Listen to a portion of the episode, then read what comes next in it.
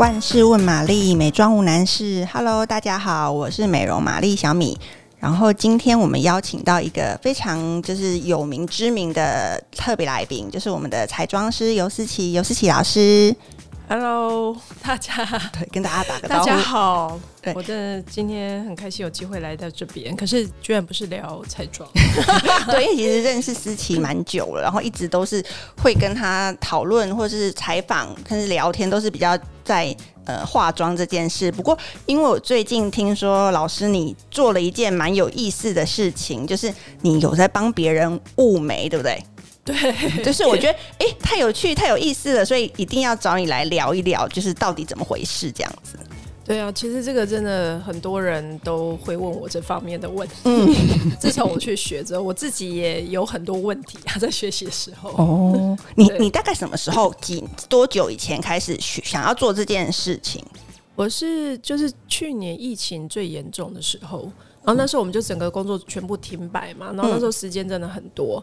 然后有一次我就想说，哎，我要约个时间补眼线，嗯，因为就是我那个就是呃帮我补眼线那个老师，他也他也很忙。嗯，所以我就想说，哎、欸，那他现在应该很有空吧？哦，我就去找他补，然后补一补之后，我就想说，哎、欸，我就说，哎、欸，那我可以来上课。我想说，最近这么就是你知道没事做，嗯，空闲时间太多，我可以学一些东西，特殊才艺之类的。对，然后我就想说，因为每次就是有人来上那种呃一化妆课的时候，嗯、我都会对他们的眉毛感觉到有有很多困惑。哦，好像我觉得很多彩妆师都会有哎、欸。对，然后我就会很想说，哎、欸，我我我是不是也应该，反正就学一下嘛，就是我了解一下，说这个原理跟状况到底是什么，到底能不能克服，还是比如说客人来或者给别人意见的时候，我比较更了解他是怎么回事，所以我才想说我来上个课。哦，就是就是因为这样，所以开始会想要，就是看到太多你觉得不解的问题，所以想要亲身踏入这个领域就对了。其实我我在学的时候，我只想学，我并没有想要。嗯就是说，真的要把它变成一个正职的工作，嗯、就是好，就是觉得反正这段时间很空嘛，对不对？对，那时候真的就是只有这样子，嗯、然后就没想到，就是后来学，觉得这一个这一这一门技术，嗯，它真的不是一件容易的技术，所以我就。就是会变得更加的投入啊，我觉得也还不错啊，而且大家听到就说啊，你在做这件事情太有意思了，对不对？真的就是、嗯、就是很多，其实我因为我本来会觉得说那个是美容院的领域，跟我们这种好像化妆又不是完，就是你知道还是不一样的环境，所以以前没有兴趣，大部分是因为会觉得说啊，就是可能其实还是不太不太呃可能会搭在一起，对，可是后来就是。就是真的，我真的觉得这个技术就是有很多需要研究跟深究的地方，还有美感吧，对不对？哦，美感当然是我觉得是蛮关键的。对啊，美感。嗯，那你我觉得就是你以你自己一个彩妆师的身份，然后踏入这个就是开始学这件事情，物美这件事，你觉得你自己看到最大物美的问题在哪里？就是有可能有一些人像你说来上课，然后你看他眉毛，就想嗯，这怎么回事？可是他可能自己不知道。你觉得你看到问题最大的点是什么？我觉得其实，我觉得是消费者可能同时也要进步。嗯，就是比如说哦，我在我在学的时候，我有很就是，但里面有很多，不管是技术或是什么皮肤生理学，嗯，还有比如说哦，这个色料在皮肤里面反应这些东西，其实它都是真的都不是一个容易的，呃，该怎么讲？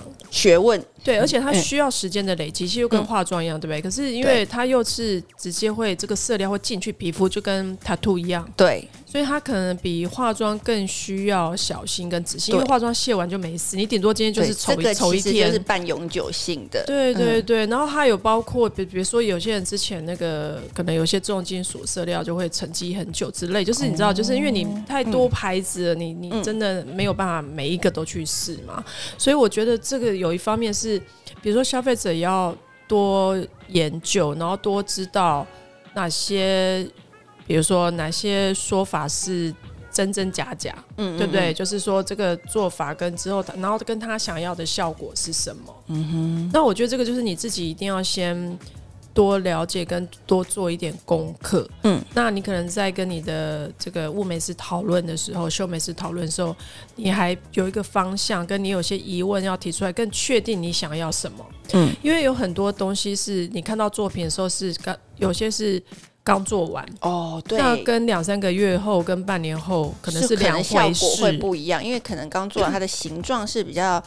完整一点，或者比较清楚、立体一点，或者是它还没有，比如说有一些你不想要的效果，比如说颜色晕色，哦、比如说你本来是做一条线，可是这一这条线晕开之后，其实它整个眉毛的状况跟颜色就变了。嗯、它不是，就是它它它其实就是因为他就很像塔图一样，对不对，你想想看。它就是必须要进去皮肤到那个那个深度之后，它颜色才会进去，并且留色。嗯，所以它之后的反应跟褪色啊什么，这些都是会它用的色料，对不对？比如说色料，有时候有一些人会比较偏棕，或者是什么样子的状况。哦，就是你要去了解一下。而且就是比如说很多人说啊，之后只留什么红梅、蓝梅，嗯、那有可能是第一个在你选的色料它本身的安全性嘛，嗯，或者是呃跟之后呃你选的那个色调。嗯，它可能就是要加红加很多，或加蓝加很多，嗯、所以它只有最后。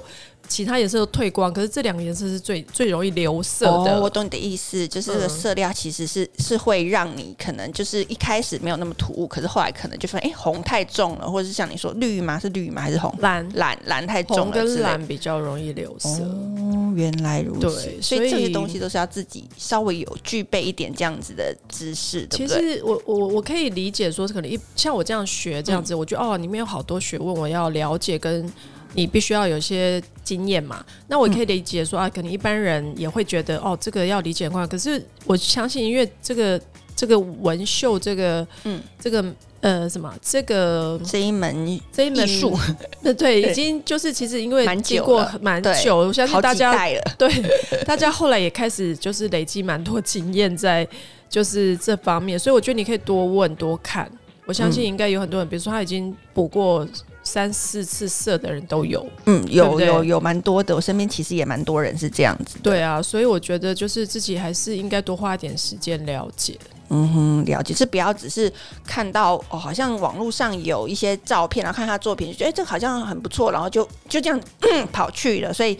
可能这一些都是要考虑进去的，对不对？对对，我觉得这个是因为毕竟是它就像 tattoo 一样，它是进去也有可能有些颜色是永远不会掉的，啊嗯。了解，对不对？就是你就算是会掉，或是你要想办法把它就是洗掉，其实都要花一番功夫，然后会搞得很烦，哦，因为它就是在你脸上，你每天早上起来就会看到，然后就会觉得哦天哪，我干嘛多事这样子？对对，我觉得这个是可能一般人。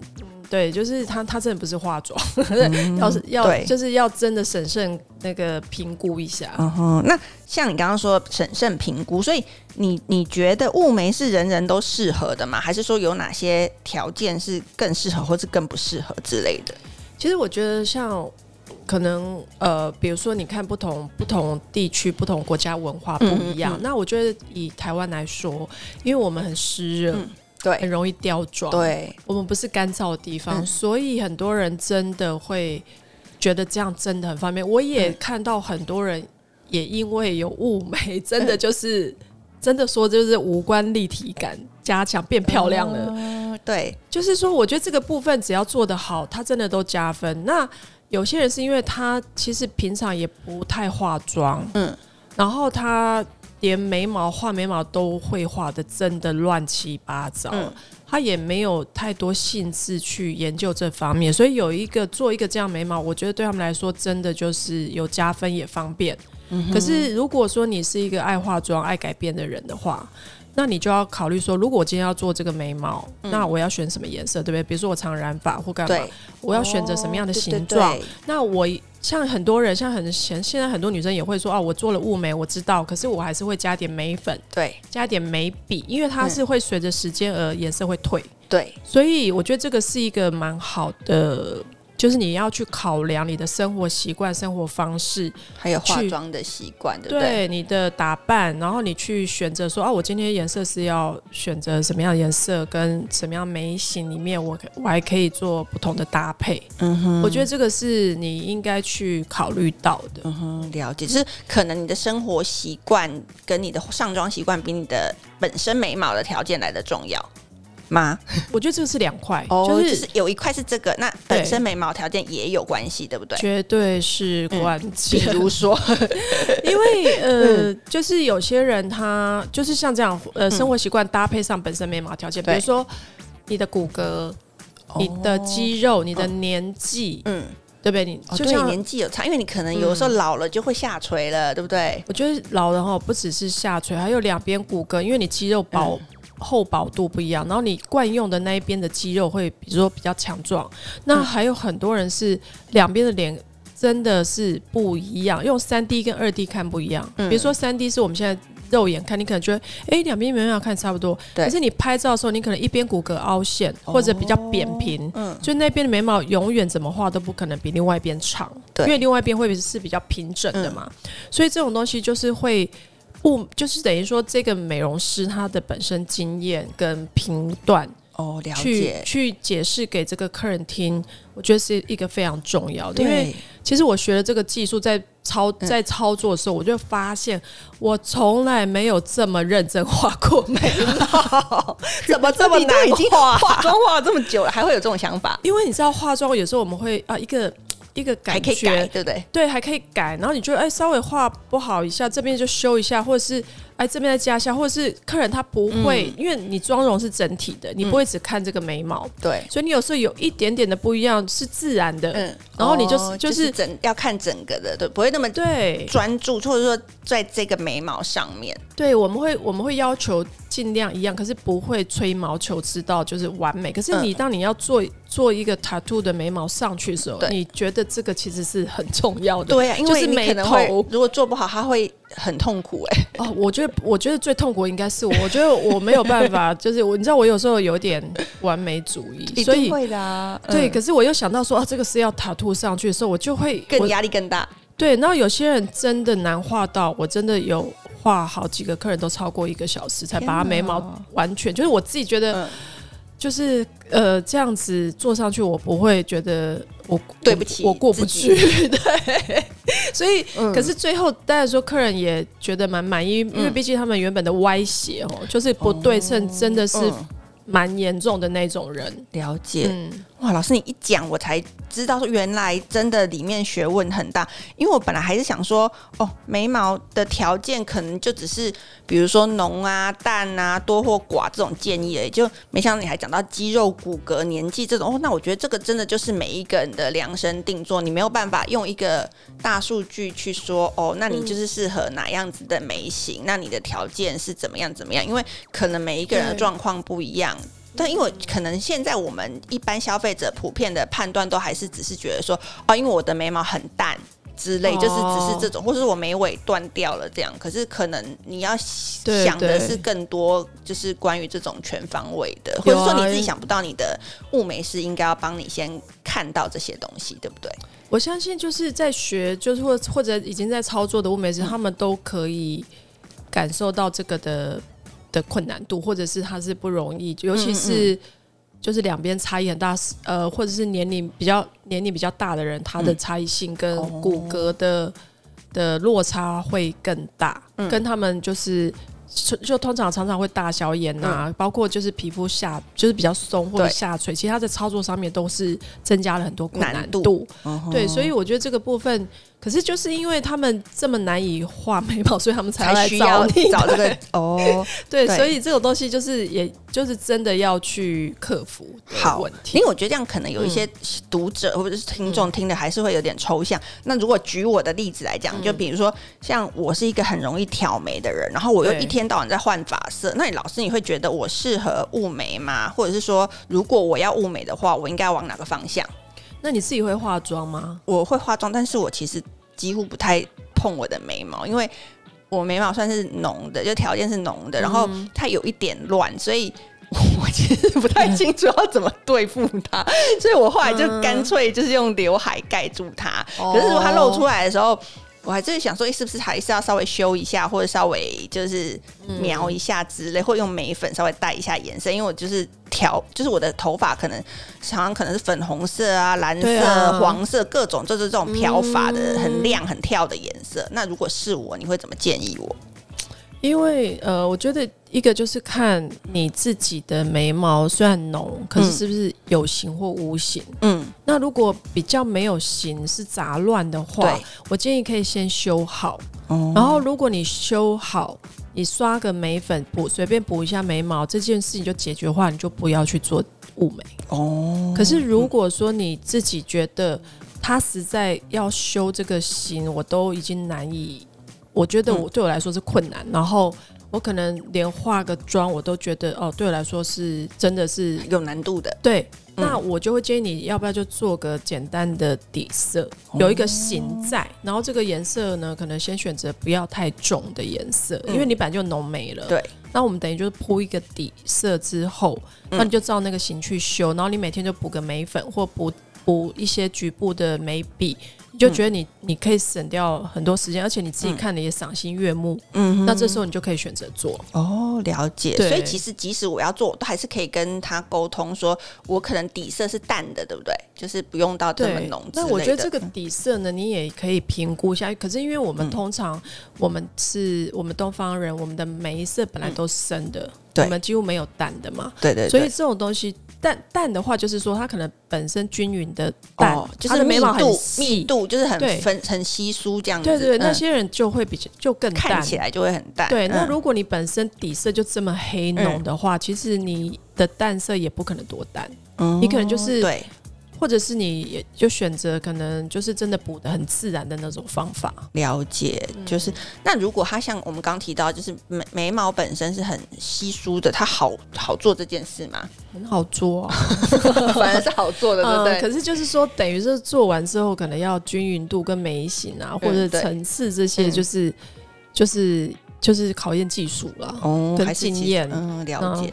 嗯，因为我看好像有一些人也会做一些毛流感的，对不对？现在是流行做这件事吗？哦、对对对。那这个哦，我自己反而是我化妆的时候遇到漂眉的问题，嗯、我觉得是最难处理的。嗯哼，你知道，就是、嗯、因为他刚漂完的时候，其实都蛮漂亮，就是一根一根嘛。嗯、可是他后期的问题是他有一些晕色。哦。那晕色，或者是说你一根眉毛的。这一根眉毛，它可能有一些局部的颜色会先退掉，或者没吃到色。对，那这些如果你褪色完，我觉得再重新再画或者怎么样，我觉得都是。比较好补救，嗯，可是如果它这个颜色做的真的吃色吃的很很进去的话，那通常漂眉他们会想要仿真，嗯，就是他想要像真正的一根对对对，所以眉就是毛流感这样子，所以他通常选的颜色都会偏黑，嗯，那黑里面也有很多的蓝，对，所以到最后我就发现。他们在这个后面晕色之后，嗯、就是比如说你这一根眉毛是画出来，对不对？嗯。可它旁边晕晕晕，有很多蓝，嗯，加黑，就是不不够干净嘛？对，是，嗯、不是是非常不干净。然后呢？不是，不是，就是我现在讲的都是最、嗯、最糟糕的状况。然后呢，再来这些颜色，因为它有线条，嗯，又晕色，哦、所以它等于是。非常这个颜色有非常有点块状，嗯，对。然后呢，他们在画眉毛的时候，因为已经，而且它每一根的晕色跟流色又不一样，状况会不一样，因为你没有办法控制你的吸收或者是说褪色的状况。还有就是说操作者的技术跟他选的色料啦，因为这里有太多复杂的对变音在里面，你没有办法。找到真的原因是什么了？然后我看到就是说，他们的眉毛都会变得非常的深，因为它是蓝黑色哦，就是整块已经非常深，再加上不均匀，那怎么办？哦，我跟你讲，我画我通常画的时候就几乎颜色都盖不上，而且因为我不知道，就是就有些人的皮肤已经他就是操作，有时候他的皮肤好像表面已经没有摩擦力，所以我上任何眉粉的时候，他几乎都抓不住，对，就是它上不去。哇，我现在就是常常会遇，就是。最常遇到就难以就修正的，几乎都是这样子的眉毛。那怎么办？那个我真的，我觉得除非去洗，洗掉，再再洗，对，可是这个就是我说的，就是大家看到照片刚做完，真的都很美。嗯、可是后续这个，我觉得才是蛮大问题。所以我觉得对于就是漂眉啦这件事情哦，对，嗯，我觉得就是因为它是蛮新、比较 新一代的做法，我觉得这个真的要很看后期的。状态，可是我觉得大部分人好像褪色跟晕色，这是我们是我们是毕竟活着是难以避免的，嗯、所以对这个就是我觉得宁愿就是好像不要，嗯，可能真的要好好的想清楚，对不对？对，而且那个的它不是像说哦，就是一片颜色一起掉，它就是。一条一条，所以它之后我觉得很难再修诶、欸，嗯哼，除非就是洗掉吧。嗯、好，所以这是真的，大家做这件事情不要就是一窝蜂，或者是看到别人做了，觉得说好像不错，然后就这样很冲动的去做，因为有可能如果没有成功，或是不是你这么满意的话，会有一点麻烦，对不对？对，而且我觉得就是可能可以观察个半年一年，再看一下，嗯、比如说你觉得这个朋友刚开始做的很漂亮，那看一下他之后状况，嗯，那。而且我觉得跟本身的肤色，跟男生女生在做这个东西都有关系。因为我就看一个朋友，他是男生，嗯，他本身是有眉毛了，可是他当然说他他肤色蛮深的，嗯，所以他做那个漂眉啊，其实他他的颜色都晕开，我有看到，然后还有留下一些一些一根一根的，可是因为他是男生，嗯。而且他肤色深，所以你知道那个蓝黑色在他皮肤里面，你就会觉得刚刚好，好像就是反而变得弄巧成拙。对，就是也不能，我也不知道这算不算拙，你知道？就是说，他就说哦，他做的很漂亮嘛，然后我就稍微看一下，我看到的他的状况还是一样，可是他们会觉得很好看，是因为他的肤色加上他是个男生，哦，反正他刚好这样子，对不对？就是加重了他的那个，就是有点像上妆的效果。对，对，然后他们就觉得很满意，这样，然后我就大概就是观察了一下，然后我也去特别就是深思一下，说，哎，就是他一一样这个状况，为什么他看起来是好看的？然后一些女生白，对，你这个蓝黑色这个一条一条，五官可能也是秀气的，对，就会没错，五对对，就是这种东西，就是真的很多层面的那个美感去叠加在一起，所以你呈现出来的效果是不是？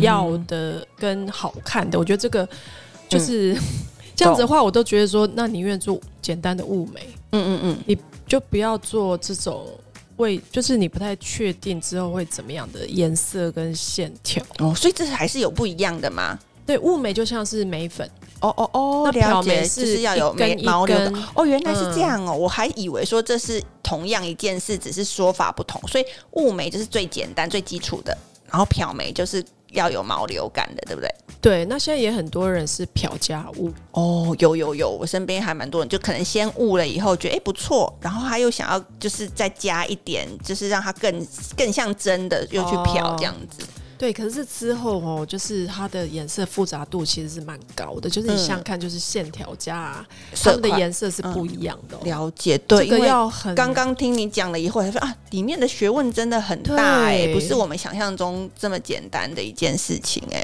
所以你知道，我就是后来就是真的完全激起我的那个 斗志，越难的事情我越要挑战。就是说，你就很想让他到底可以怎么样，你知道，就心里就一直想要。研究说到底应该怎么样才是最好的？嗯、天哪，你会把自己逼到一个？没有，我不会，不会，我不会逼我自己啊，因为毕竟我现在还有就是我的化妆或者是那个工作要也是有有点忙。可是说你刚就是光是帮一个客人用，可能就要一个小时哎、欸。No No No，三个小时。天哪，所以是包括从眉形的设定开始，对，对不对？一直到操作完，这中间。而且，嗯，当然说，因为我我觉得我我都还算是个菜鸟啦。我只是说，就是对于我，就是我觉得市面上一定有很多呃技术非常好的这种纹绣师。对，那只是就是说，大家要慎选，因为毕竟我觉得这个技术跟判断啊、美感这种东西，它你看它叠加起来，它变成是一个优秀的，我觉得这这这真的是不容易，因为它的。你看会有很多，其实就跟化妆一样。你看有些纹绣师，他做一百个人看起来像一个人，因为他眉毛都画一模一样。嗯、可实际上这是不可能适合每一个人。对，因为每个人就像刚刚讲的，他可能男男生跟女生肤色就有差了，然后五官的比如说大小，对对，都都会有差别的，对不对？对，所以这个这件事情就是说，你知道为什么就是要花时间，就很量身定做，真的眉毛就真的还蛮量身定做的耶。对对，嗯、只是说我就是会想要对于，嗯、因为可能是我我自己化妆时间也够久，对，所以我就就是可能我这个时间下去学，我可能就会对于某一些东西就会觉得更想要，就是。就是你看到那个状况嘛，嗯、你想你觉得他是不是可以更好？对，还是说他他不是就是这样操作完，到底之后会发生什么事？为什么到最后有些人会变这样？嗯嗯嗯，我就会特别想要去研究他。那你自己觉得你目前为止最满意的案例或是状况是什么？你可以稍微分享一下吗？哦，就是可能是那种真的两边。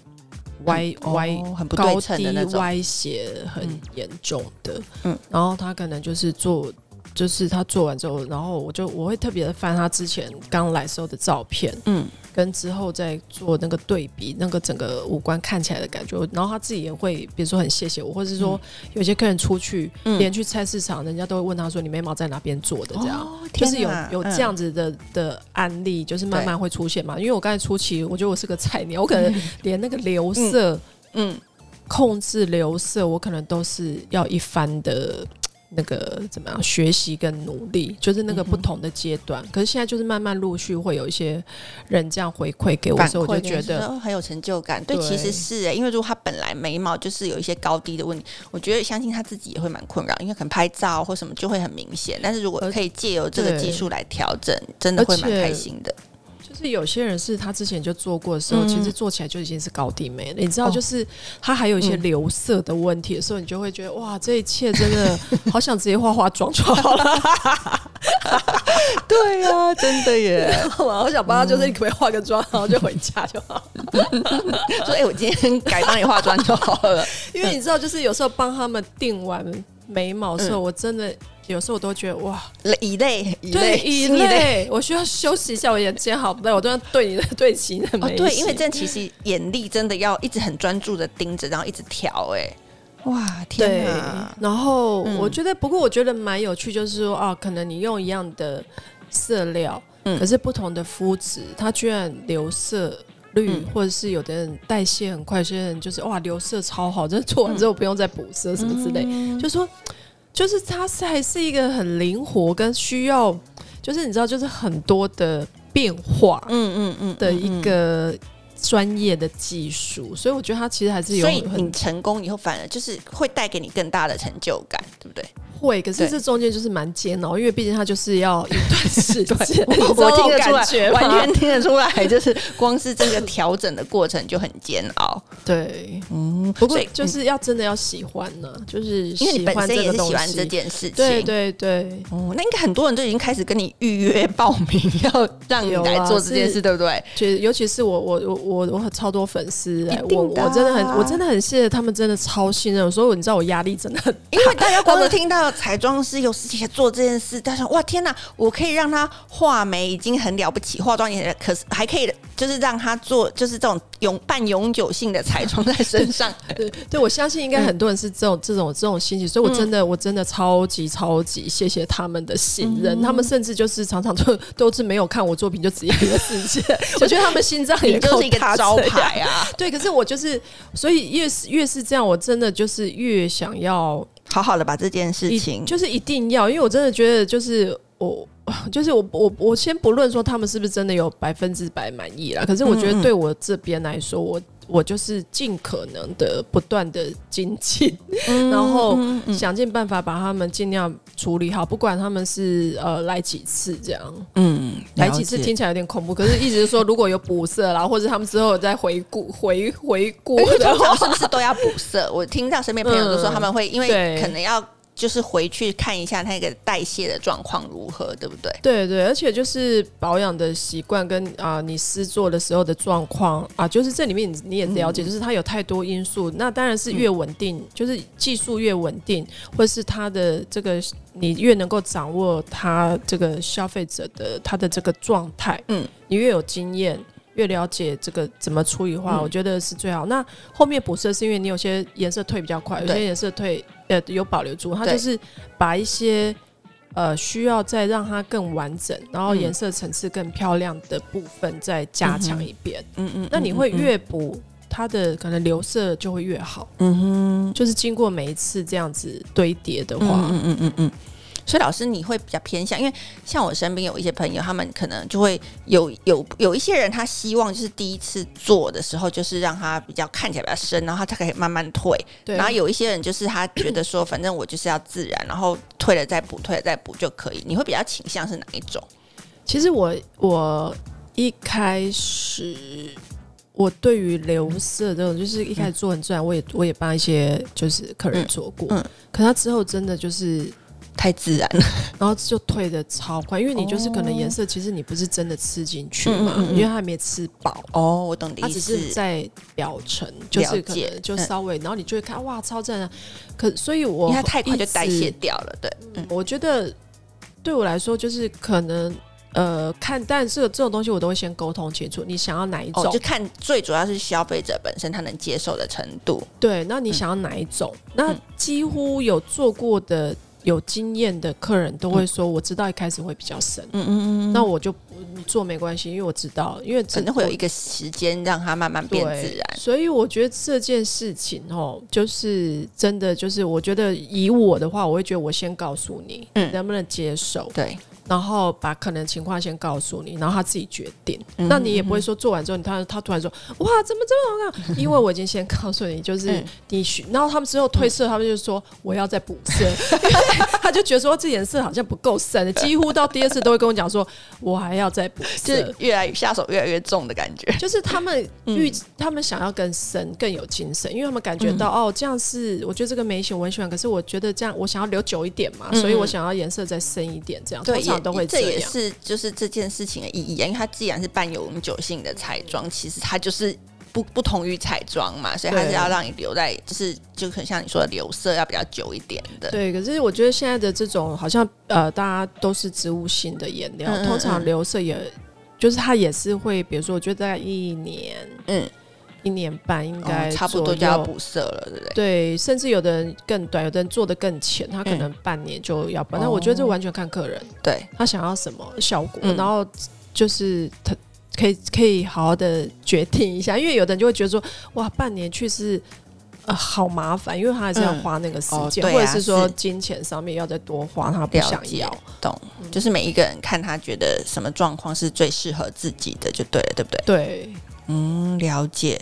好，那所以呢，就是那最近有没有一些比较更新的技术是思琪可以跟大家一起分享的？因为可能有一些人对于、嗯，我觉得可能比较少接触的，他也许对纹绣这件事还停留在很早一辈那种绣眼线或是纹眉，那么就是可能都会晕色，或是变成刚刚讲的留色很可怕的状况。那是不是也可以跟大家稍微沟通一下，现在比较新的技术就是是怎么样的状况？呃，其实我现在看到几乎都是用机器去做那个毛流感。嗯嗯嗯嗯。那机器可能跟手工的它的出来的效果不不一样，它可能这个晕色的状态就不会那么严重。嗯。因为手工是等于是一个伤口是一条。嗯，对。那机器它几乎都是点状去连成一条。嗯。所以它它在它在后期的这个可能状况之后留色或者晕色状况就会跟你画。割一一条一条一条的那个状况会不同，嗯，那我觉得这个是现在我看到几乎就是大家都在学的，就是用机器去做出一根一根的毛流，反而是自然的，对不对？而且比较好像比较好控制嘛，没有没有机器反而难，对，因为你想想看哦，你要你要先控制好这个机器，嗯，然后这个机器再坐在你的皮肤上皮肤上面去控制它那个轻重或线条的那个话。哦你其实是更难的，你要去控制那个机器，而且你的皮肤是三 D 的，你会有起伏，对，你有凹凸，还有骨骼之类的，对，嗯、所以你就是你要这样子，比如说你要这个角度这样弄弄弄弄，其实是我觉得那个技术者是其实是要蛮强大的，了解 要控制驾驭这一台机器，对不对？而且就是同时要做出适合它的眉形啊，如果你要做出层次什么，嗯、其实。我真的觉得它就是一个蛮大的学问。那这是机器的部分，那比如说染料嘞，因为之前刚刚有讲到，现在都是植物性染料。对啊，对对现在强调就是尽量不要重金属，不要留那些，就是好像永远退不到、退不掉的颜色。了解，所以其实已经跟过去大家想象那种老一辈的纹绣是差很多的。对，不过我现在还是有客人，比如说这两年做才做纹绣，嗯、可是他的整个眉毛就是蓝色，我真的有点不理解，就是到现在怎么还还会有这样子的技术？所以，所以我我觉得就是消费者在注意这件事情的时候，还是可以观察一下，就是你身边，如果你有觉得哦，已经做过一两年，他眉毛。的样子是你喜欢的，嗯，那我觉得你可以去问一下，嗯哼，就是说哦，就是他他在哪边做，或是他的经验是什么，嗯、你再来决定，嗯，那因为我觉得就是基本上这种，就是就像我说那个客人他已经留蓝色，那他是非常难洗掉的，嗯嗯，嗯，他其实就是拿去镭射或洗掉之后，嗯，可能要非常多次之后，他有可能皮肤就会更加受损，对。它可能之后就也很难再上色哦，所以这个要考量，并不是只有洗掉就没事了，因为你皮肤已经受损，然后你的眉毛也没了，那该怎么办呢？对你，那你势必还是得再做，可是它可能就，就不好上色了。对对，对嗯，这真的是的确要好好的思考一下。那像刚刚有讲到说，呃，因为留色的时间也会因为你的体质跟保养的方式。不太一样嘛？那有没有一些，比如说，通常你的客人就是做完，你会教他们怎么回家保养这件事吗？哦，他呃，就是会教他们湿敷，并且就是会给他们一些精华，嗯，然后就是做就是擦一下修复的保湿的这样的产品。嗯、那湿敷是蛮重要，就是生理食生理食盐水湿敷，嗯、因为就是让他那个伤口不要太干燥哦，然后让他那个结痂比较厚，对，他结痂以后，可能就把整个色料会一块就带掉下来哦。对懂你的意思，所以湿敷要湿敷多久？几天吗？还是就是比如说一次大概要多久的时间？大概我觉得十分钟、十五分钟，然后那个棉片比较干，嗯嗯嗯嗯嗯，然后一天可能我觉得三次啊左右，嗯、然后要多久？就十分钟、十五分钟。不是我的意思说维持这件事情，哦，你可以就是我觉得大概是你掉痂掉痂完之后就可以解哦，就是不要再做。那可以去抠它吗？不行，对不对？千万不，就是很痒或什么都不行，碰它，对不对？就是你你你不要去抠它，嗯，就可以，因为毕竟它还是一个，就是一开始是一个伤口嘛，其实很多细小伤口。那之后它就是。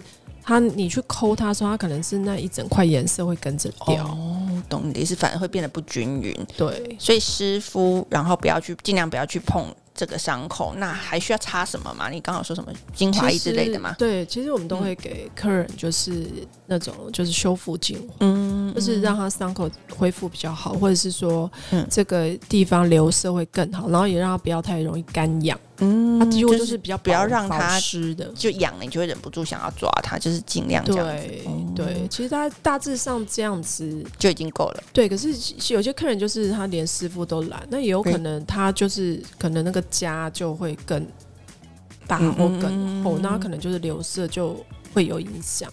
那或者是有些人他就很急着就是要化妆，或者是说很急着要什么这附近什么擦保养品，或者是什么敷脸美白，那这些都会一定会或多或少有影响，对，颜色会退更快，所以要忍住。会有人想要立刻化妆哦？为什么？他都已经做了。有些人就是很在意自己出去的样子啊。可是其实通常是不需要的，因为毕竟刚做完颜色也蛮深。对啊，对啊，对啊。可是真的就是有有客人会这样问我，就说那做完可以马上化妆。那日常保养呢？那这个是刚刚这个是指说我做完纹绣这件事情。那如果在日常需要特别保养吗？还是就还好？我觉得还好诶。其实最主要就是它，呃，就是你不要擦太多美白的东西，嗯、或者是你敷脸，如其实一直敷到你可能就要心里有准备，就是它它颜色会褪得更快，这样。嗯、除非你不想要这个颜色，你就可以你就可以擦一些东西。了解。好哦，很高兴思琪今天跟我们分享了这么多。那你还有一些就是想要给一些还没有纹绣但想要做这件事的建议吗？嗯、呃，我觉得你就是可能你先了解自己喜欢什么，嗯，然后多看一些就是有些人他做之后的反馈啊，比如说好的不好的，可以都多观察。然后你可以去找你喜欢的那样作品的纹绣师，嗯嗯嗯嗯，然后你可以。你嗯，你预约了，如果你试画，如果你真的觉得你不喜欢，或者有什么疑虑，嗯，我觉得就先不要做，没关系。哦，所以可以先试试画这件事情哦。没有，没有是说当时当下就是我我是、哦、我是我是 OK 了，嗯、我就觉得如果就是之后他他就是他觉得他不不想做，或是觉得还是不 OK，、嗯、没有完全可以改善的话，接受这件事，嗯，对，那我觉得就是你就先想想吧，因为、就是、了解，嗯、对，因为觉得这种东西你做了不喜欢，这后面要处理真的更麻烦。哦，对啊，真的是这样。那所以纹绣的老师是有执照的吗？就是如果我我要怎么去判断，就是他是适合的？现在好像在台湾通常就是美容师执照吧。哦，了解，原来如此。所以其实还是要稍微慎选，就是口碑啊，或者他的可能也是工作室的环境整洁度什么，这些都是要纳入考量的嘛。对，但是我觉得也是会有很多人。其实我因为我在学的过程里面，其实我也看到很多，比如说啊，有一些。机构会让你去比赛颁奖，嗯、然后拿拿奖状干嘛？嗯，我觉得这些当然都是一个依据，可是我还是要说一个，就是说你真的就是要了解他的风格，或是说你你真的就是。嗯该怎么讲？就是你除了这些嗯看得到的，嗯、不管是证照、奖状，还是要有先一层沟通啊，就是了解他的美感跟你的美感，或是就是适不适合彼此，对，适不适合这样？对，我觉得这个其实是非常非常 重要的。对啊，就是要不然以免就他技术很好，可是可能他的美感跟你的你想象中是不一样的，那也是会有落差的，对不对？会，会对啊。我觉得今天思琪来跟大家分享这些，真的是刷新我就是对纹绣这件事情的很多想法，而且没想到说里面真的就是藏有这么多的学问跟知识在里面。我觉得真的还非常的受用，超实用的。对啊，谢谢思琪来参今天来参加我们的节目。那我们其实今天差不多就是这样了，那就跟大家说一下，拜拜喽！啊，拜拜。OK，好，那如果大家喜欢的话，麻烦帮我们按赞、订阅跟分享哦。那今天就先这样，拜拜，拜拜。